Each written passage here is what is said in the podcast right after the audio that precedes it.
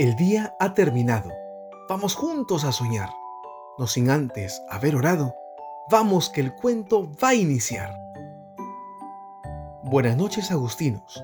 El día de hoy compartiremos La niña que nunca cometía errores por Mark Pett y Gary Rubinstein.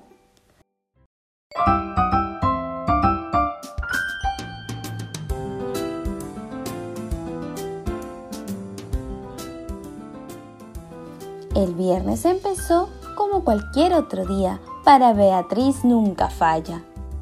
Se puso unos calcetines del mismo color y un zapato en cada pie. Se acordó de darle brócoli a su hámster Humberto, ya que es su alimento favorito. Y cuando le preparó a su hermano Carlos un sándwich, le puso exactamente la misma cantidad de mantequilla que de mermelada.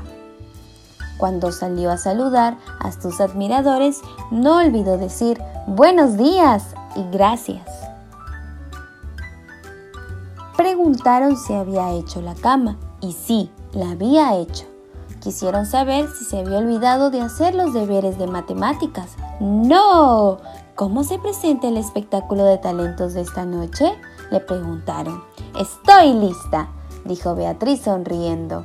Al fin y al cabo, llevaba tres años seguidos ganando el concurso de su actuación de malabares. La mayoría de la gente de la ciudad ni siquiera sabía cómo se llamaba Beatriz. La llamaban simplemente la niña que nunca cometía errores, porque hasta donde les alcanzaba la memoria, a Beatriz nunca le había salido nada mal.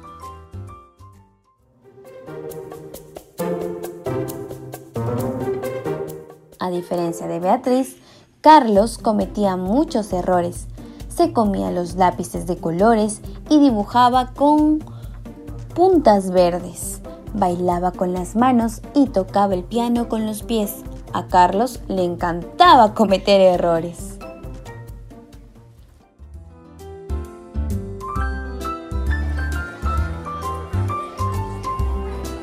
En el colegio, Beatriz junto a sus dos mejores amigas, Emilia y Sara, formaba parte de un grupo de cocina para preparar unas gigantescas galletas de manjar.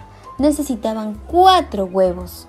Beatriz se acercó a la nevera y tomó con cuidado los huevos más grandes que encontró. Pero, de vuelta con los huevos, resbaló y los huevos salieron volando.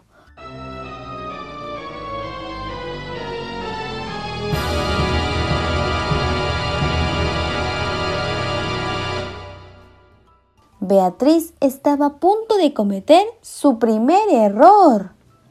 Pero no lo hizo. Por poco pensó Beatriz. Lo siento, Beatriz, se me ha caído un trozo de plátano. No digas nada, Emilia. El resto del día en el colegio, Beatriz no pudo dejar de pensar en su casi, casi error. De vuelta a casa, Beatriz vio como Emilia y Sara estaban patinando sobre hielo en el parque.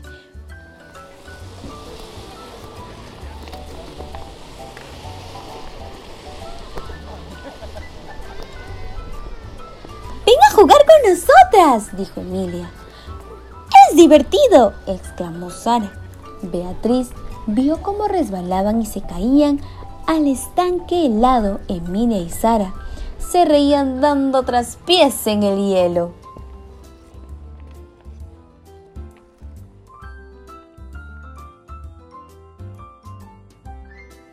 Durante la cena, Beatriz apenas probó bocado. ¿Va todo bien, cariño? le preguntó su padre. Estoy preocupada porque esta noche no quiero equivocarme, contestó Beatriz.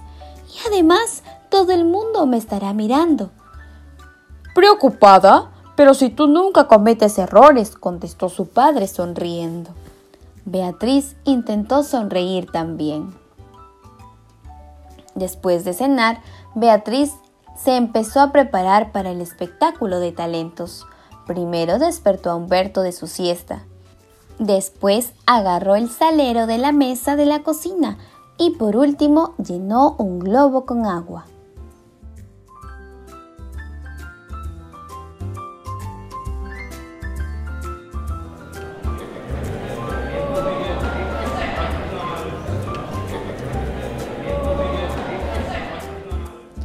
Sala de actos del colegio estaba llena.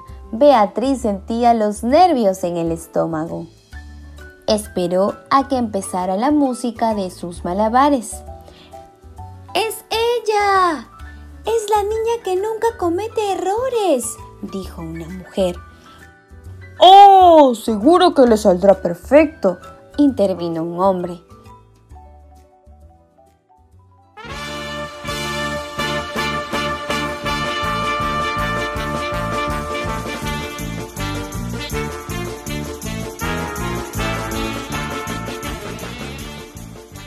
Cuando la música empezó a sonar, Beatriz lanzó a Humberto por los aires y después lanzó el salero. Finalmente hizo lo mismo con el globo de agua. Beatriz no perdía el ritmo, el público aplaudía entusiasmado. Pero ella notó algo raro en el salero. La sal que caía no era blanca. Ah, ah, ah, ah,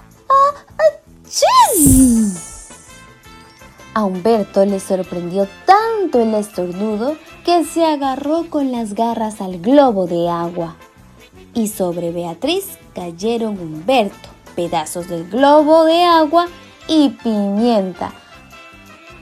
Por primera vez en su vida Beatriz había cometido un error y era muy grande. La música dejó de sonar. Beatriz no sabía qué hacer. ¿Llorar? ¿Salir corriendo del escenario? El público estaba pasmado, asombrado. Nadie podía creer que la niña que nunca comete errores se hubiera equivocado. Beatriz miró a Humberto. Él la miró a ella.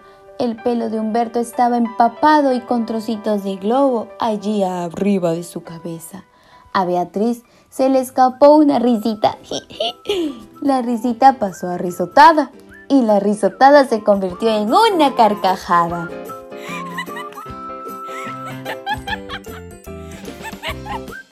Los asistentes se miraron los unos a los otros y luego a Beatriz. Primero soltaron unas risitas, luego unas risotadas y finalmente estallaron en carcajadas. Beatriz y el público rieron y rieron hasta olvidarse de que se estaban riendo.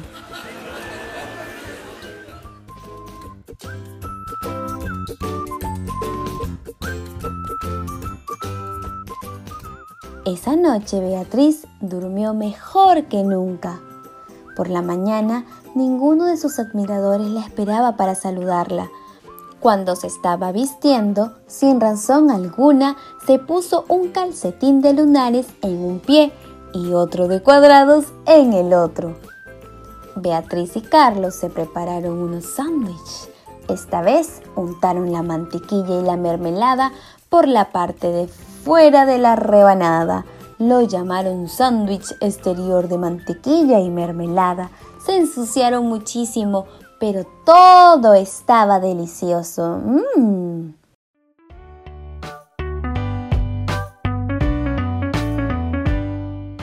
Por la tarde, Beatriz encontró a Sara y a Emilia patinando en el parque.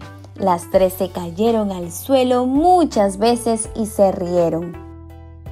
Ahora nadie la llama la niña que nunca comete errores, sino simplemente Beatriz.